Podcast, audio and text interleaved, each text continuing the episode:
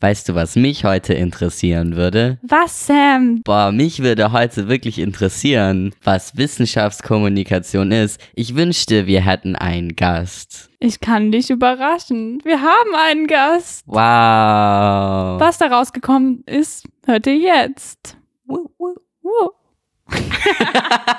Das ist ein gutes Intro.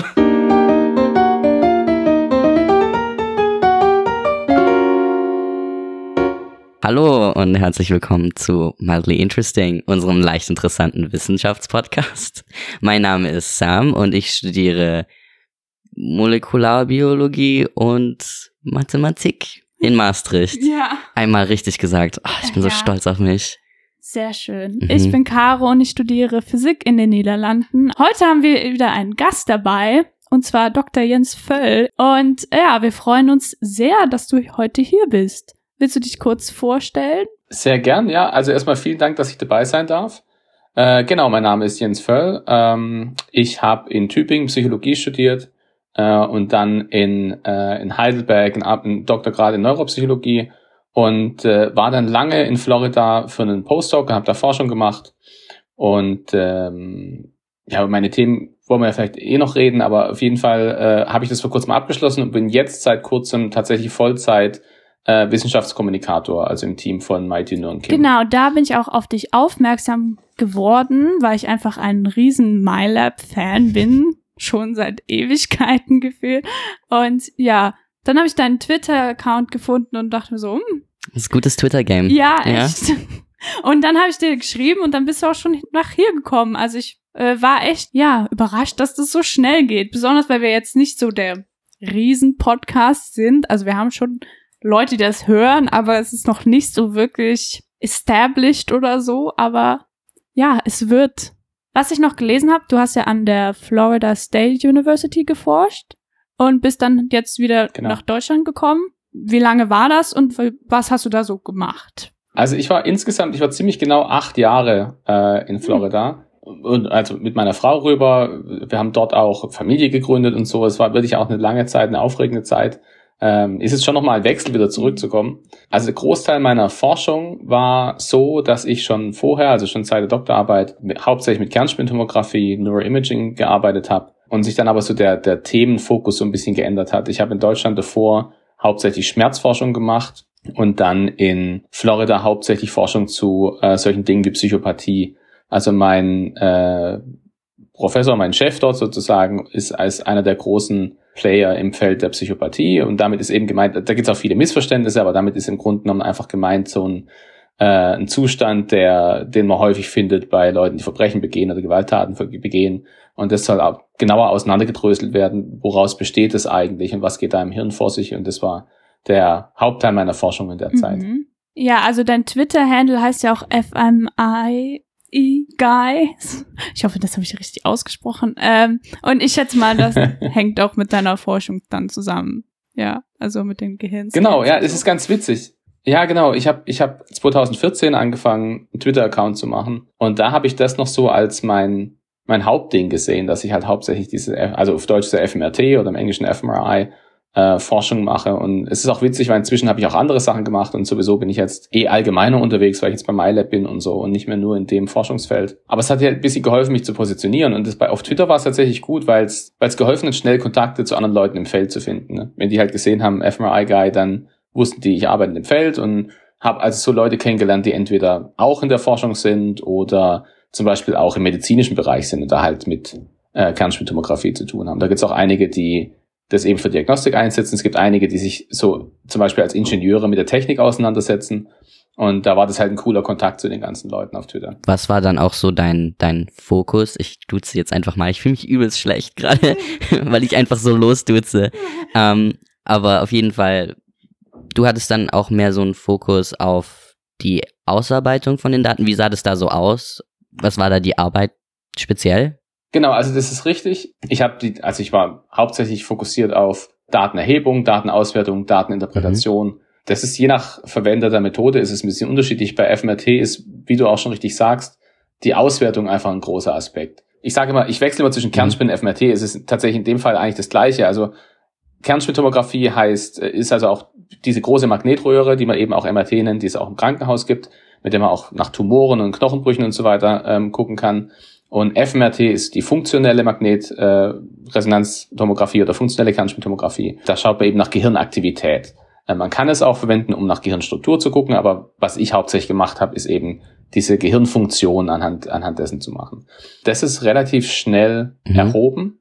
Also natürlich braucht man gutes Studiendesign und so weiter und so fort, aber die Messung an sich dauert meist nicht lange und dann hat man die Daten vorliegen und dann ist äh, häufig die Herausforderung, ist die Daten korrekt auszuwerten. Wie gesagt, das, man kann es nicht unabhängig vom Studiendesign sehen, aber trotzdem ist es einfach so, dass es dauert üblicherweise länger und es ist da, wo es mehr Diskussionen üblicherweise gibt, wie man es richtig macht. Und da war es eben mein Job, das, das richtig zu machen und dann auch zu gucken, was die Daten denn jetzt bedeuten. Also dann Paper zu schreiben, die halt das dann in Bezug setzt zu anderer Forschung und so. Ich finde es tatsächlich generell äh, recht interessant, dass das ja in vivo ist, also mit äh, Leuten, die so leben und so. ähm, weil ich habe ein ganz ja. kleines Projekt jetzt gerade erst fertiggestellt. Da haben wir das äh, äh, in Silica gemacht, also mit einem Programm. Und so die Vorstellung, dass man, also das sind ja auch große Mengen an Daten, die man erheben muss, nehme ich mal an.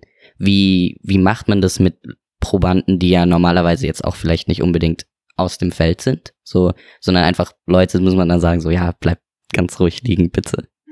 So, ist das ein Problem oder ist das nur irgendwie in meinem Kopf, dass es das ein Problem ist? Ja, ja, verstehe. Äh, richtig. Also das ist so eins von den mhm. Grunde Grundproblemen, die es gibt, weil ähm, die FMRT-Daten werden verlässlicher, quasi je mehr Wiederholungen das es gibt. Also ganz einfaches Beispiel. Ein Teil von der Schmerzforschung, die ich gemacht habe, war auch, dass man mal zum Beispiel schaut bei derjenigen Person, wo, wo wird es im Gehirn verarbeitet, wenn man zum Beispiel die mhm. Hand bewegt oder Finger bewegt. Das ist ganz simpel. Du fragst die Leute, du bittest die Leute im, im Scanner eine Handbewegung zu machen, zeichnest es auf, du bittest sie still zu liegen, zeichnest es auch auf äh, und dann kannst du den Unterschied mhm. angucken. Jetzt ist aber eben so viel los überall im Gehirn und die ganze Zeit, dass es besser ist, du sammelst mehr Daten und du lässt es die Leute zehnmal oder zwanzigmal machen, damit du nachher wirklich vergleichen kannst, was ist nur zufälliges Rauschen und was ist wirklich das Signal, nach dem ich schaue. Äh, also je mehr, desto besser, ganz klar. Das Problem ist aber, dann dauert's 20 Minuten, 30 Minuten und die Leute können nicht so lange mhm. ruhig im Scanner liegen. Wenn, wie du sagst, wenn sie am Leben sind und auch wenn sie wach sind, ne, das wird irgendwann ungemütlich und so weiter. Wenn jemand schlafen würde, wäre es was anderes, aber jemand, der liegt, die Aufgabe macht, äh, irgendwann wird's blöd. Und der Scanner geht davon aus, dass also das, dass der Kopf ruhig bleibt und dass der Kopf auch immer an der gleichen Stelle bleibt. Wenn nicht, wenn eine Bewegung vorliegt, muss man das ausgleichen nachher in der Analyse. Also je mehr da sich bewegt wird, desto schwieriger wird es. Äh, und dadurch gibt es so ein bisschen so ein mhm. Trade-off. Also du willst, dass die Leute möglichst lange im Scanner sind, es möglichst lange machen, du willst aber auch sie möglichst schnell rausschaffen, damit sie nicht das, das Zappeln anfangen quasi. Und ja, das ist so ein Punkt, wo man sich beim Studiendesign streitet. Was ist da sinnvoll? Und das kann sich je nach Aufgabe unterscheiden. Eine zusätzliche Herausforderung, ähm, jetzt habe ich gesagt, das Beispiel mit der Handbewegung. Jedes Mal, wenn du die Hand bewegst oder Finger bewegst, bewegt sich ja auch der restliche Körper so ein mhm. bisschen. Ne? Man bewegt vielleicht ein bisschen auch den Kopf, oder wird zumindest, wenn man nicht wirklich drauf achtet. Wenn diese Kopfbewegung genau gleichzeitig mit der Handbewegung stattfindet und dann in der Ruhephase der Kopf auch ruhig bleibt, dann kann es sein, der Scanner bemerkt ein Signal, das nur von der Bewegung kommt und wo du nachher nicht mehr zuverlässig sagen kannst, also das nur von der Kopfbewegung kommt und du kannst nachher nicht mehr zuverlässig sagen, ob das quasi ein Fake-Signal ist von der Kopfbewegung oder das echte Signal, wo das Gehirn quasi diese Handbewegung verarbeitet. Das wäre ein Beispiel, wo du eben durch die Bewegung auch Schwierigkeiten kriegst und auch, also wo du sowohl beim Studiendesign wie auch nachher bei der Analyse darauf achten musst, dass du wirklich das misst, was du eigentlich messen sollst. Man hat ja so gesehen, du hast ein relativ großes Feld. Also ich habe einfach mal geguckt, was so deine Sachen auf Google Scholar sind so ein bisschen. Und da ist ja schon relativ viel von diesen Phantom Limb Studies bis zu eben dieser Psychopathie. Was ist da so das, wo du so am meisten aufgegangen bist? Was ist so, hast du so ein Liebling an Thema? Und jetzt auch die Wissenschaftskommunikation natürlich, aber was ist so das, was wirklich am Herzen liegt? Nee, das, das ist, das ist eine sehr gute Frage, weil, also, klar sind die ganzen Felder interessant, aber trotzdem, glaube ich, ist, ist bei allen so, dass sie irgendwie ein, ein gewisses Lieblingsthema haben. Und äh, ohne jetzt die Forschung, die ich in Florida gemacht habe, schlecht reden zu wollen, aber die, die Phantomschmerzstudien waren schon das, was mich so am meisten fasziniert hat. Liegt wahrscheinlich auch ein bisschen daran, dass es das erste war, was ich gemacht habe. Ähm, also zum Beispiel, ich erinnere mich noch dran, wo ich, nachdem ich das erste Mal einen Phantomschmerzpatienten im Scanner hatte äh, und den gebeten, also ich hatte, ich, lag ein Patient im Scanner und ich habe ihn gebeten, seine Phantomhand zu bewegen. Also nochmal noch mal zur Erklärung, also Das ist, wenn jemand zum Beispiel durch eine Amputation eine Hand verloren hat und spürt aber noch, dass die Hand da ist. Das kann passieren, passiert auch relativ häufig. Dann nennt man das eben die Phantomhand. Und das fühlt sich für jeden Patienten mhm. anders an. In manchen Fällen haben die den Eindruck, das ist so ganz diffus und ich kann es gar nicht richtig spüren. Da ist nur irgendwas. In anderen Fällen sagen sie, okay, es fühlt sich an wie eine Hand, aber es fühlt sich an, als wäre es verkrampft. Aber in manchen Fällen sagen die Leute auch, das fühlt sich für mich an, als wäre da eine funktionierende Hand. Also wenn ich die Augen zumache, dann fühlt es sich für mich an, als wäre die Hand noch da. Und nur wenn ich eben sehe, dass sie nicht mehr da ist, wird mir das bewusst, dass sie nicht mehr da ist. Und so einen Patienten hatte ich im Scanner und habe ihn gebeten, die Phantomhand zu bewegen und habe das damit verglichen, wenn er die echte Hand, die verbleibende Hand sozusagen äh, bewegt hat. Und habe mir die Bilder angeguckt und, und das Gehirn hat diese Phantomhand sehr ähnlich wahrgenommen wie die echte Hand. Also da gab es Aktivität in dem Bereich, der bei nicht amputierten die Hand steuern würde. Und als ich das, und bevor ich das, also das, das, das ist, war kein mhm. überraschendes Ergebnis. Es war quasi nur zum Test, ob alles so ist, wie es sein soll, aber das ist ein bekannter Effekt. Und trotzdem war ich also total begeistert und habe das dann ausgedruckt und bei mir im Büro mhm. hängen gehabt und sowas. Dieses Bild von der, also das ist dann immer so ein farbiger Klecks auf dem, auf dem dargestellten Gehirn, äh, wo die Aktivität stattfindet, weil es mich einfach so begeistert hat. Und das Paper, das aus der Studie rauskam, da ging es um die Behandlung von Phantomschmerzen und wie die Behandlung im Gehirn dann zu Veränderungen führen kann, ist auch mit Abstand mein meist zitiertes Paper und hat auch einen Preis gewonnen und so. Und deswegen ist schon das, woran mein Herz hängt quasi.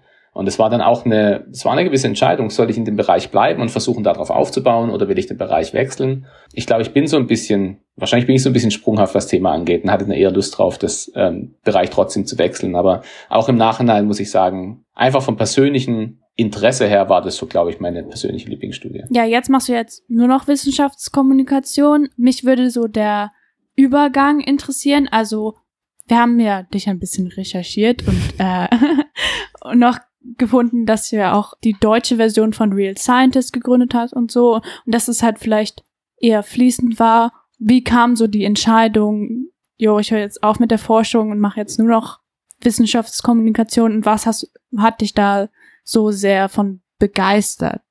Genau, es ist genau richtig, wie du sagst. Es war, es war ein schleichender Prozess bei mir. Ich hatte schon lange das Interesse dran, irgendwas zur Wissenschaftskommunikation zu machen. Und war, war aber nicht ganz klar, was. Also ich habe zum Beispiel an der, in Mannheim an der Abendakademie, das ist so eine, wie sagt man, eine Abendakademie halt, das ist so eine Abendschule, habe ich Kurse gegeben über generell wissenschaftliches Vorgehen und so. Und da auch ein bisschen über die, über meine Forschung geredet. Das habe ich eine Zeit lang gemacht. Dann habe ich so einzelne Blogbeiträge geschrieben, auch von eine, zum Beispiel für eine Webseite, die über neuropsychologische Methoden berichtet. Einfach nur so ganz trocken die Methoden beschrieben, um die es geht. Also ich habe so verschiedene Sachen ausprobiert und wusste nicht so richtig, was mir da am meisten Spaß macht. Und dann äh, 2017 tatsächlich kam eben das, das deutsche Real Scientist äh, oder ja, das Real Scientist.de. Also wie das abgelaufen ist, ist, und auch nochmal kurz zur Erklärung, das Real Scientist, das englischsprachige, gibt es schon länger, es gibt seit 2013. Das Konzept ist, dass eben jede Woche jemand anderes den Account übernimmt und dann über die eigene Forschung und das Leben als Forschung, Forscher oder Forscherin spricht. Und der englische Account hat inzwischen sowas wie, ich glaube, knapp 90.000 oder sogar über 90.000 Follower. Also ist ein großes Projekt. Und ich habe zuerst beim englischsprachigen angefangen. Also zuerst war ich einer dieser Forscher, die da von sich erzählen, habe das eine Woche gemacht, äh, habe dann aber auch so die Leute kennengelernt, die eben den Account verwalten und, und habe dann bei denen angefangen, einfach mitzumachen als Administrator. Und daraus ist dann die Idee gewachsen, weil Deutsch eben meine Muttersprache ist, ob ich nicht einen deutschsprachigen Ableger machen will. Und die Idee war eben, also nicht nur, dass man inhaltlich kopiert, was auf dem US-Account passiert, sondern dass man wirklich sagt, man fördert auch Stimmen von Leuten, die einfach deutschsprachig sind und dass, dass Leute, die zum Beispiel einfach beim Englisch nicht so fit sind zum Beispiel, dass sie wirklich wissenschaftlichen Inhalten folgen können, dass die eben da auch eine Anlaufstelle haben. Äh, und ich habe da ein gewisses Potenzial gesehen, weil ich eh den Eindruck habe, es gibt auf Deutsch weniger Wissenschaftskommunikation als auf Englisch. Und ähm, ja, es ist in, in der Forschung oder generell in meinem Bereich, glaube ich, in vielen Bereichen ist so, dass einfach viel auf Englisch gemacht wird und dass den Forschern, glaube ich, dann häufig egal ist, ob was Englisch oder Deutsch ist. Aber in der Öffentlichkeit ist es halt eben anders. Vielen Leuten ist es einfach lieber, es in der Muttersprache zu hören und, und haben da besseres Verständnis dafür. Und äh, so kam es dann, dass 2017 äh, ich den deutschen Ableger gegründet habe. Das läuft eigentlich, das läuft ganz gut. Also ich habe immer so damit gerechnet, dass, dass so der Deckel der Follower, die wir erreichen können, vielleicht so um die 10.000 ist. Und jetzt sind wir, sind wir bei äh, zwischen 11 und 12.000. Also im Grunde schon über meine Erwartungen raus. Und jetzt im, im nächsten Monat ist unser vierter Geburtstag der Plattform.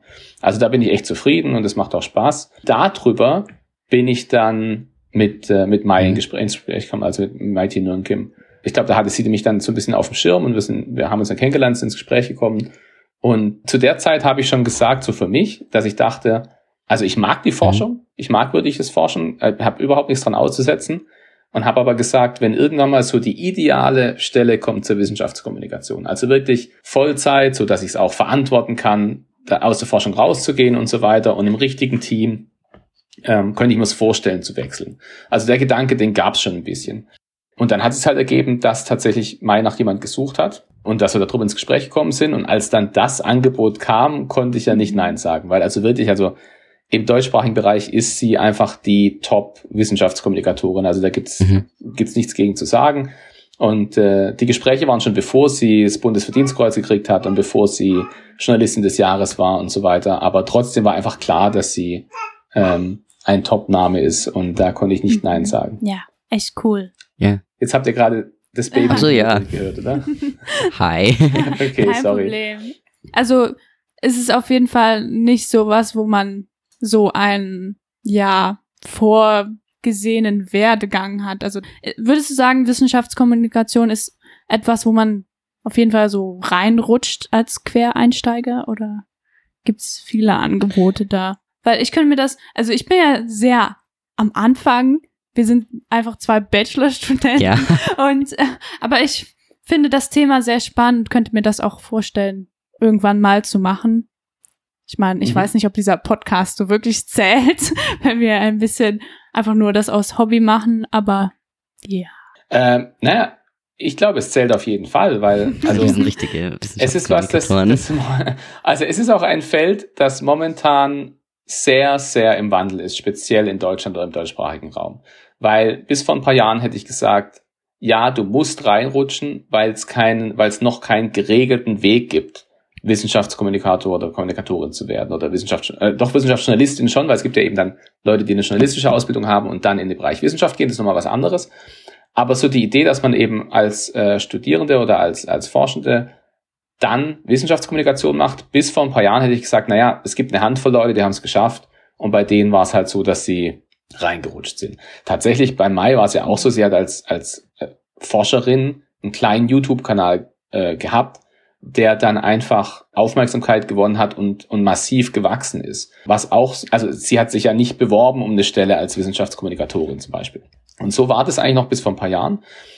Und jetzt, unter anderem glaube ich schon auch durch die Corona-Pandemie, wandelt sich das, dass plötzlich Medien Forschungsinstitute und alle möglichen anderen Stellen das ernster nehmen, dass es wirklich Forscher gibt und Forscherinnen, die halt eben kommunizieren können und auch wollen. Und dass es auch verschiedene Plattformen gibt, weil ich glaube auch sowas wie Podcast oder YouTube wurde einfach bis vor kurzem nicht wirklich ernst genommen. Äh, und jetzt heute passiert es, dass Kanzlerin Merkel halt die Mai zitiert, was sie mhm. auf YouTube gesagt hat. Also das war eigentlich unvorstellbar bis vor kurzer Zeit deswegen würde ich sagen, ja, also momentan ist, was ihr macht, glaube ich, wirklich das Richtige, nämlich man muss, man muss einfach, man muss sich zeigen, man muss Podcast machen oder, oder auf YouTube gehen oder was auch immer, was einem am besten liegt oder Artikel schreiben, ganz egal, aber ähm, momentan ist es, glaube ich, so, dass man sich ein bisschen präsentieren muss und dann schauen muss, wohin es führt. Aber ich sehe es auf jeden Fall passieren, dass im Laufe der nächsten Zeit es einfach mehr reguliertere Stellen gibt, dass du zum Beispiel Wissenschaftskommunikation direkt studieren kannst oder zum Beispiel als Zusatzfach, wenn du gerade wenn du Bachelor-Student bist, oder dass äh, mehr Unis einfach Stellen anbieten, die Forschenden, die sie haben, dann einstellen als auf Kommunikationsstellen. Das gibt es jetzt, glaube ich, auch schon so ein bisschen, dass es einfach mehr wird. Ja, das ist ein langer Weg, um zu sagen, ich glaube, die Antwort auf die Frage ändert sich derzeit. Ähm, und ich denke, ja, man muss reinrutschen, aber ich denke nicht, dass es noch lang so bleiben wird. Ähm, was denkst du ist so besonders wichtig an Wissenschaftskommunikation? Also worauf sollte man sehr gezielt achten? Und was ist so das Schwierigste daran? Eins, worauf man auf jeden Fall achten sollte, ist, dass die Art und auch das Medium zu einem selbst passt. Weil jemand, der, der sehr, sehr gut drin ist, einen langen Artikel zu schreiben über einen bestimmten Bereich ja, und es sehr verständlich zu machen, in Buchlänge zum Beispiel, kann sehr, sehr schlecht darin sein, auf YouTube kurz was zusammenzufassen. Das sind einfach sehr, sehr unterschiedliche Kompetenzen. Und umgekehrt natürlich. Jemand, der auf YouTube gut ist, mag ist vielleicht schlecht, ein Buch zu schreiben und so. Das sind sehr unterschiedliche Kompetenzen. Es gibt auch Leute, die sind in allem gut oder, oder in allem schlecht. Aber es ist wichtig, dass man äh, darauf achtet, was so die eigene Passung ist. Wenn man sich verstellt, also wenn man sagt, okay, ich bin eigentlich nicht gut drin, sowas lang auszuschreiben, aber ich mache es jetzt trotzdem, ich glaube, da ist das Risiko hoch, dass es den Leuten dann nicht gefällt, weil ich glaube, dann die Leute merken es auch so ein bisschen. Bei YouTube genau das Gleiche. Wenn jemand eigentlich ein ernster Typ ist und versucht witzig zu sein, oder er ist eigentlich ein witziger Typ, aber versucht ernst zu sein, das, man merkt es als Publikum und, und das guckt man sich normalerweise nicht gern an. Deswegen denke ich, also, das, ist meine Art zu sagen, es ist, glaube ich, wichtig zu gucken, was ist so die, die Art, wie ich das am besten kann, sowohl vom Stil her wie auch vom Medium her. Und man kann sich ruhig Zeit nehmen, das rausfinden, weil ich glaube, die meisten wissen es von sich selbst nicht unbedingt, sondern man muss das eben rausfinden und verschiedene Sachen probieren. Bei mir war es eben bei diesem Twitter war es so, ich habe gemerkt, was die Leute gern lesen von mir, ist, wenn ich bestimmte Sachen kurz kommentiere mhm. aus meiner Sicht, aus, als jemand aus der Forschung. Das kam dann gut an und dann haben die Leute Nachfragen gestellt, die ich dann auch beantworten konnte und dann habe ich gemeint, okay, das, ich, es scheint was zu sein, das mir liegt oder zumindest es hat mir auch Spaß gemacht oder zumindest was mit dem die Leute anfangen können, mehr anfangen können, als wenn ich jetzt einen langen Kommentar geschrieben hätte. Und ich denke, so muss man das rausfinden. Und die andere Sache, also wenn du auch fragst, so was man so mitbringen muss unbedingt, also egal welche Plattform, egal welche Art man hat, die eine Sache, die da sein muss, ist aus meiner Sicht, dass man ein Gefühl dafür hat, wie das Publikum auf die Sache mhm. schaut. Also ähm, man hat in der Forschung gerne so einen Tunnelblick, wie es bei mir jetzt auch am Anfang war, wo ich den Begriff FMRT rausgeworfen habe oder Kernspintomographie rausgeworfen habe, ohne mir Gedanken darüber zu machen, ob es jemand gibt, der vielleicht nicht weiß, was das ist. Ähm, und es ist ja schnell erklärt, weil man kennt es ja aus dem Krankenhaus und so weiter, man kann es dann erklären. Aber wenn man eben in dem Bereich arbeitet, vergisst man schnell, dass man, dass man diesen Tunnelblick hat und dass, dass es nur Leute aus dem Fach auf Anhieb wissen, äh, was diese Abkürzung zu bedeuten hat. Deshalb ich, das setze ich mich selber als Negativbeispiel raus, weil ich habe es natürlich vorher falsch gemacht. Aber das ist was, wo ich denke, wo man drauf achten muss. Es ist, glaube ich, bei allen so, dass man da so eine gewisse Hürde hat, eine andere Perspektive zu übernehmen. Aber in, zum gewissen Maß muss es auf jeden Fall da sein, dass man ein Gefühl dafür hat, was findet der andere interessant, was findet der andere witzig. Und auch das ist was, das man mit der Zeit trainieren kann. Das muss man nicht, da muss man nicht damit geboren sein. Aber wenn es gut funktionieren soll, ist es was, das irgendwie vorhanden sein sollte. Du bist ja auf deinem Twitter äh, auch recht politisch unterwegs, kann man vielleicht so sagen. Siehst du da eine Verantwortung, einen Standpunkt einzunehmen oder klarzumachen, dass die Abstraktion, die Wissenschaftskommunikation ja auch so mit sich trägt, dass das klar gemacht wird, dass das ein Standpunkt ist?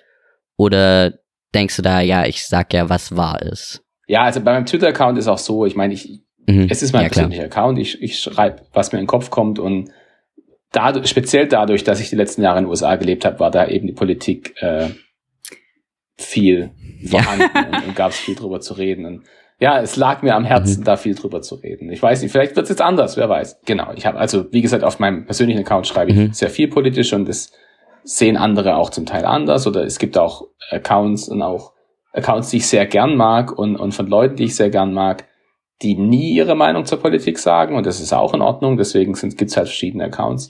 Und, und das muss halt jeder selbst wissen. Ich bin, mir nicht, ich bin mir auch nicht sicher, ob ich den Leuten meiner Politik mehr auf den Geist gehe oder nicht beim, beim, bei Twitter oder ob das eher das ist, warum die Leute mir folgen. Das, da habe ich keine wirkliche Einsicht drin. Ähm, aber jetzt so weitergefasst ähm, zur generellen Frage der Verbindung zwischen Forschung und Politik. Da habe ich eine starke Meinung dazu. Und ich sag's mal, ich mach's mal ein Beispiel fest. Es gibt ja schon sehr lange äh, Forschung mit so Crash-Test-Dummies über ähm, mhm. Sicherheit beim Autofahren. Ja? Also du bringst ein neues Automodell raus, setzt da Crash-Test-Dummies rein, die sollen einen menschlichen Körper darstellen und an denen wird gemessen, wie sicher das Auto ist. Da kam jetzt erst vor kurzem raus der Gedanke, dass diese Crash-Test-Dummies eigentlich viel mehr nach dem durchschnittlichen männlichen Körper gebaut sind der also in aller Regel etwas größer und etwas schwerer ist als der, der durchschnittliche weibliche Körper. Und das zu Problemen führen kann, dass quasi, wenn, wenn man als Frau Auto fährt, das Auto nicht denselben Sicherheitsstandard erfüllt, wie es bei einem Mann erfüllen würde. Und es scheint sich auch in den, in den Todeszahlen bei den Verkehrstoten niederzuschlagen, dass man, also zitiert mich nicht drauf, weil ich habe die Studie gerade nicht im Kopf, aber ich glaube doch, dass es so war, dass man tatsächlich als Frau auch tatsächlich im Alltag ein leicht erhöhtes Risiko hat, bei einem Verkehrsunfall dann schwerer verletzt zu werden. Der Grund dafür ist, dass eben als die Studien gemacht wurden, dann angefangen wurden in den 50ern zum Beispiel, äh, es gesellschaftlich so war, dass auch eher die Männer die Autofahrer waren, weil die Familienstruktur oder so das Rollenverständnis in der Familie vielleicht anders war, als es heute ist. Das heißt, für damals haben die Forscher eigentlich nichts mhm. falsch gemacht, sondern sie haben halt versucht, den Alltag darzustellen. Äh, der Alltag hat sich aber auf eine Art gewandelt, dass es jetzt plötzlich zu einer Lebensgefahr wird oder einer Verschiebung der Lebensgefahr, weil die Forschung veraltet ist. Ich finde, also der Grund, warum ich das Beispiel erzähle, ist, dass ich denke, es zeigt, dass eine eine ganz kontextfreie Forschung nicht mhm. möglich ist. Wenn du Forschung machst, die in irgendeiner Form was mit der Gesellschaft zu tun haben soll, musst du dir die Gesellschaft anschauen und musst versuchen, die gut abzubilden. Und da gibt's immer einen Bias drin. Zum Beispiel, wenn es eine männerdominierte Kultur ist und dann die Männer eben dann Auto fahren. Wie gesagt, solange das dann so bleibt, hast du dann immer noch richtige Forschung gemacht, aber wenn es die Gesellschaft wandelt, dann plötzlich nicht mehr. Äh, man hat es gesehen bei, es gab so witzige Videos, in, in, also die sehen dann witzig aus, wobei es eigentlich, wobei es ein ernstes Thema ist aber dass in den USA so automatische Wasserspender und Seifenspender gab, wo du die Hand runterhältst und dann gehen die, dann mhm. gehen die los, dass die bei zum Teil je nach je nach Modell bei Leuten mit weißer Haut funktioniert haben, bei Leuten mit schwarzer Haut nicht. Weil eben in der Gesellschaft ein gewisser Bias ist, dass die Leute, die Ingenieure, die Designer, die es machen, hauptsächlich eher weiß sind und die, die schwarze Bevölkerung dann vergessen wird, ja, mhm. und die Geräte nicht so gut funktionieren. Nochmal das Gleiche, ja, du würdest sagen, ein Gerätebauer, jemand, der so ein Gerät baut, hat eigentlich einen objektiven Job. Der hat, der hat den Job, als Ingenieur ein Teil zu entwickeln, das funktioniert, wenn man die Hand drunter hält. Trotzdem sind die Entwickler nicht davor geschützt, vor, einem, vor dem eigenen Bias, den sie haben, der eigenen gesellschaftlichen Bias. Und ich denke, es gibt vielleicht schon irgendwie manchmal Bereiche in der Wissenschaft, die so abstrakt sind, dass man sagt, okay, da spielt so ein Bias nicht rein. Aber im Großen und Ganzen ist es auf jeden Fall aus meiner Sicht so, dass es eine Verbindung gibt zwischen Wissenschaft und Gesellschaft die dazu führt, dass die Forschung nie komplett politikfrei sein kann. Und wenn du wirklich denkst, du machst komplett politikfreie Forschung, dann ist es wahrscheinlich eher ein Zeichen von deinem eigenen mhm. Bias, dass du einfach bestimmte Sachen übersiehst oder vergisst. Mein Gedanke ist auch, dass das bei der Kommunikation selbst, weil das ja dann auch nochmal ein Versuch ist, das ja so darzustellen, dass Leute das auch mit weniger Details vielleicht verstehen können. Weil, also, jemandem ein Paper hinzuklatschen, wo dann ganz viele Daten sind, ist ja schwieriger als die Grundkonzepte zu erklären. Ob da nicht auch äh, eben auch eine große Verantwortung ist, also größer als jetzt vielleicht auch bei der Forschung spezifisch, weil man sich ja mehr nach außen wendet und mehr an die Gesellschaft wendet. Was ist da, was ist da die beste Idee, zu sagen, hey, ich mach einfach und ich sag dann halt, ja, es ist halt meine Meinung oder das ist meine Interpretation oder zu sagen, okay, ich guck, dass das so abstrakt, also dass das so unabhängig von mir ist wie möglich. Oder beides. Also in jedem Fall, denke ich, muss man sich dem eigenen Standpunkt, äh, des eigenen Standpunkts mhm. bewusst sein, dass es so ist. Wie sehr das dann reinspielt in das, was man erzählt, äh, glaube ich, hängt vom Einzelfall ab. Aber ich würde sagen, alle, also es gibt viele wirklich fantastisch geschriebene Bücher, zum Beispiel populärwissenschaftliche Bücher zu allen möglichen Themen. Äh, unter anderem das von, von Mai genauso, äh, das komische, alles chemisch. Jetzt mache ich ein bisschen Werbung fürs eigene Team, aber, aber es gibt sehr, sehr viele, genau, viele wirklich sehr gut geschriebene Bücher. Ich bin großer Fan von Carl Sagan, der in den USA auch so in den 70ern, 80ern Bücher geschrieben hat. Und wenn ich an die Beispiele denke, die ähm, wirklich rausstechen, wo man wirklich sagt, es sind Weltklasse-Bücher zu verschiedenen wissenschaftlichen Themen, ist immer die persönliche äh, Position mhm. mit dabei. Das ist immer ein bisschen eine persönliche Geschichte, die dann in, in den Wissenschaftskontext eingewoben wird. Oder anderes Beispiel, wenn, wenn jetzt die Autorin, der Autor nicht über sich selbst redet, dass man anhand der Lebensgeschichte von jemandem aus der Forschung darstellt, wie eben bestimmte Erkenntnisse gewonnen wurden. Das muss man nicht so machen, aber jedes einzelne Beispiel, an das ich denke, wenn ich sage, okay, das ist wirklich ein sehr gutes Buch, hat so diesen Aspekt, dass man sagt, man bettet es ein in die eigene Meinung oder auch die eigene Erfahrung. Beim MyLab-Channel gibt's ja auch oft aktuellere Themen, wie zum Beispiel das letzte Video, so endet Corona und so. Das ist ja auch relativ kontrovers, von wegen Leute, die dann halt in die Kommentare schreiben, so von wegen, oh, sie, äh, ich weiß nicht, was da alles so dabei ist, es ist alles nur ausgedacht und ums drin zu halten und habt ihr so ein eine Art, mit sowas umzugehen. Also ich denke mal, zu versuchen dann den Leuten irgendwas entgegenzubringen, macht ja aber gleichzeitig irgendwie dann noch wieder Werbung für sie. Also wie findet man mhm. da so die Grenze? Weil manchmal ist es vielleicht so ein großes Thema, dass man nicht drumherum kommt. Aber manchmal ist es auch so, ja, brauche ich jetzt noch ein YouTube-Video über Flat Earth oder so. Ja, es, sind so zwei Themen, die so ein bisschen durchklingen. Also das eine ist, wie geht man eben über, über Kritik am eigenen Video um? Und das andere ist so ein bisschen, gerade wenn du sagst Flat Earth, so auf welche Themen soll man überhaupt mhm. eingehen? Wo hat man die Verantwortung, das quasi als Wissenschaftskommunikatorin äh, zu diskutieren? Und das erste ist, beim ersten gibt es eine eindeutige Antwort, nämlich, äh, also über die Kritik am eigenen Video. Eine Sache, die bei uns oder in MyLab immer gemacht wird, ist, dass man eben so lange am Skript arbeitet, bis klar ist, es gibt wirklich die Faktenlage mhm. wieder, so wie mhm. sie ist. Bei, gerade bei einem jungen Thema, wie jetzt Corona und so weiter und die Impfung, kann es sein, dass die Faktenlage nicht klar ist. Äh, aber dann kann man das sagen. Ne? Dann guckt man, was also was schon geklärt ist. Wenn es eine Kontroverse gibt zwischen Forschenden, dann kann man das auch darstellen. Also man kann sagen, Niemand weiß es, man kann sagen, die Leute streiten sich drüber oder man kann sagen, das ist eindeutig, je nachdem, wie die Faktenlage ist. Aber die, die, äh, das Wichtige ist, sich immer an der Faktenlage zu orientieren. Wenn dann Kritik kommt und jemand sagt, es stimmt gar nicht, was ihr sagt, dann gucken wir uns eben an, was, ist, was das Argument ist. Es kann sein, wir haben Sachen übersehen, es kann sein, wir haben Sachen falsch verstanden. Das versuchen wir auszuschließen, indem wir uns äh, sehr viel Zeit nehmen vor jedem Video, äh, die Recherche richtig zu machen. Ähm, aber klar, wenn jemand, es kann immer sein, dass, dass man Fehler macht, es kann immer sein, dass man was übersieht. Äh, und deswegen hören wir da auch zu, wenn Kritik kommt. Wenn aber eben halt Kritik kommt, wie, wie du jetzt sagst, dass es heißt, nein, der verfolgt alle nur irgendeine Agenda, um die Leute irgendwie zu Hause zu halten oder so. Ich meine, ja, es ist, es ist schwer. Also ich weiß nicht genau, wie man darauf antworten soll. Also wenn die Fakten herausgefordert oder irgendwie gechallenged werden, dann, dann kann man sich darüber unterhalten. Wenn jemand irgendwas vorwirft, was einfach nicht so ist, oder irgendein äh, Ding, äh, eine Absicht vorwirft, die nicht so stattfindet, dann gibt's da eigentlich normalerweise nicht viel zu, zu, zu sagen. Aber auf die Art klärt sich eigentlich viel Kritik. Nämlich man, man kann sehr sehen, man kann sehr gut sehen, was ist wirklich die Kritik, die wirklich an die Substanz geht und, und wo wir wirklich darauf achten müssen, dass zu korrigieren oder in Zukunft anders zu machen oder was auch immer es ist. Und was ist halt eben andere Kritik, die jetzt mit dem Thema an sich nichts zu tun hat und wo einem da irgendwas vorgeworfen wird, äh, das nicht so ist. Äh, und entsprechend kann man damit umgehen. Das andere Thema ist eben die, so die Frage mit Flat Earth oder wenn es eben eine Verschwörungstheorie gibt, die rumgeht, über die man sich normalerweise nicht unterhalten hätte, wo man aber den Eindruck hat, das wird jetzt mehr und mehr und es wird gesellschaftlich relevanter und ab wann ist die Verantwortung da, darauf einzugehen. Und das finde ich eine schwierige Frage. Ich bin nicht sicher, ob es da wirklich gute Leitlinien gibt. Also klar, es gehört zur Wissenschaftskommunikation, dass man zum Beispiel Missverständnisse und ähm, ausräumt oder auch Fehlwissen versucht zu korrigieren und dementsprechend da gehört es auch dazu. Und deswegen ist eine gewisse Verantwortung da, dass man Sachen anspricht, wenn sie gesellschaftlich relevant werden. Aber ich habe den Eindruck, dass von Fall zu Fall unterschiedlich, wann der Punkt wirklich gegeben ist. Ich, ich kann jetzt nicht sagen, welche gesellschaftliche Bedeutung ähm, Flat Earth hat zum Beispiel wenn jetzt jemand glaubt, dass die Erde flach ist, was hat das für Auswirkungen auf das Leben und auf die, also, mhm. ja. ihr wisst, wie ich meine. Wenn das das Einzige ist, es spielt ja für den Alltag eigentlich keine Rolle, ob die Erde flach ist oder rund. Wir laufen trotzdem ja. drauf rum und gehen zur Arbeit und treffen uns mit Freunden. Also, äh, das ist die Frage, was die gesellschaftliche Relevanz wirklich ist.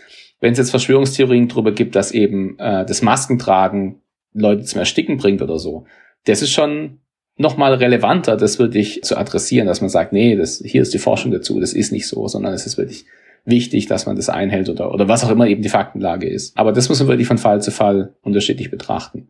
Es gibt ja so, mir fällt da so diese Verschwörungstheorie ein, dass irgendwelche Prominenten durch irgendwelche Eidechsen ersetzt worden sind oder so, oder irgendwelche Aliens sind. Und ich meine, man kann da schon drüber reden, halt um, um, äh, um sich drüber lustig zu machen oder weil es interessant ist zu sehen, wie so jemand drauf kommt oder so.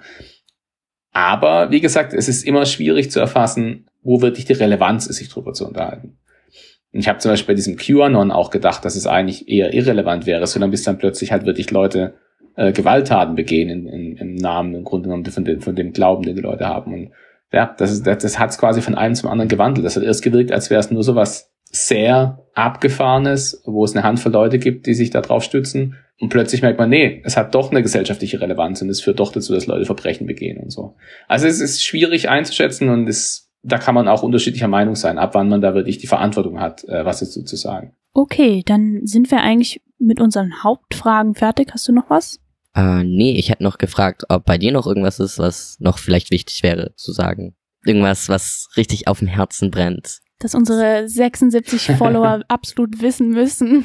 müssen. äh, ah, auf Anhieb fällt man nicht sein. Also ich finde es wirklich sehr gut, dass ihr das macht. Dankeschön. Ähm, deswegen bin ich auch gleich angesprungen, weil ich finde es echt wichtig. Ich, also ich Vielleicht ist es mal irgendwann so, dass es zu viel Wissenschaftskommunikation auf der Welt gibt. Aber derzeit ist es mit Sicherheit noch nicht so. Derzeit brauchen wir auf jeden Fall Leute, die das mehr machen, die es auch auf verschiedene Art machen, äh, ihre eigene Perspektive reinbringen, ihre eigenen Fokus legen, was sie wichtig finden.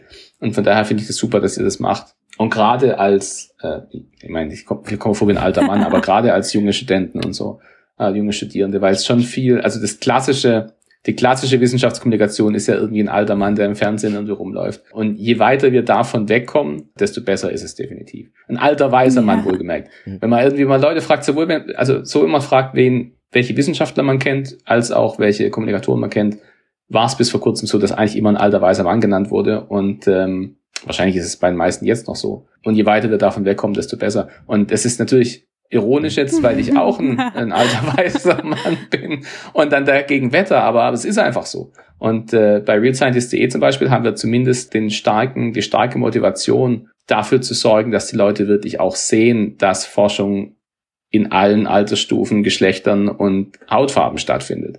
Es hängt natürlich auch immer davon ab, we, wen wir finden, wer sich bei uns meldet und so weiter und so fort. Also das ist, äh, ich sage nicht immer, dass wir das Idealmaß erreichen an Diversität, das wir gerne hätten. Aber, ähm, aber ich finde es wichtig, darauf zu achten, dass man einfach, also Wissenschaft war noch nie so alt und weiß, wie, wie immer, wie immer angenommen wurde. Es gab schon immer die Leute, die die Wissenschaft gemacht haben, die dann, über die nur nicht mhm. geredet wurde. Ähm, und langsam aber sicher kommen wir in den Bereich, wo einfach klar ist, nee, es, also es gab die Frauen, die sehr, sehr wichtig waren in der Wissenschaft. Es gab die Leute, die nicht unbedingt schneeweiße Haut hatten, die irgendwie wichtig waren für die Wissenschaft und so weiter und so fort. Und jetzt, jetzt, kommt, jetzt geht gerade so ein ja, Rant kein los, Problem. aber eine Sache, die, eine Sache, die bei Twitter immer wieder auftaucht, ist, dass unterschätzt wird, welchen Einfluss die arabische Welt auf die europäisch verstandene Wissenschaft hat. Ähm, wir kriegen das, glaube ich, auch nicht so richtig beigebracht, ja, dass es wirklich einen starken Einfluss gab von ähm, islamisch geprägten ähm, Forschenden, so dass äh, einer hat es mal formuliert, etwas überspitzt formuliert und gesagt, also wenn man ins Jahr 1500 zurückreist, da würde man sagen, ja, die islamische Welt ist so die, die Spitze der Wissenschaft und Europa ist mehr so ein Loch, wo man halt irgendwie nicht wirklich irgendwas macht.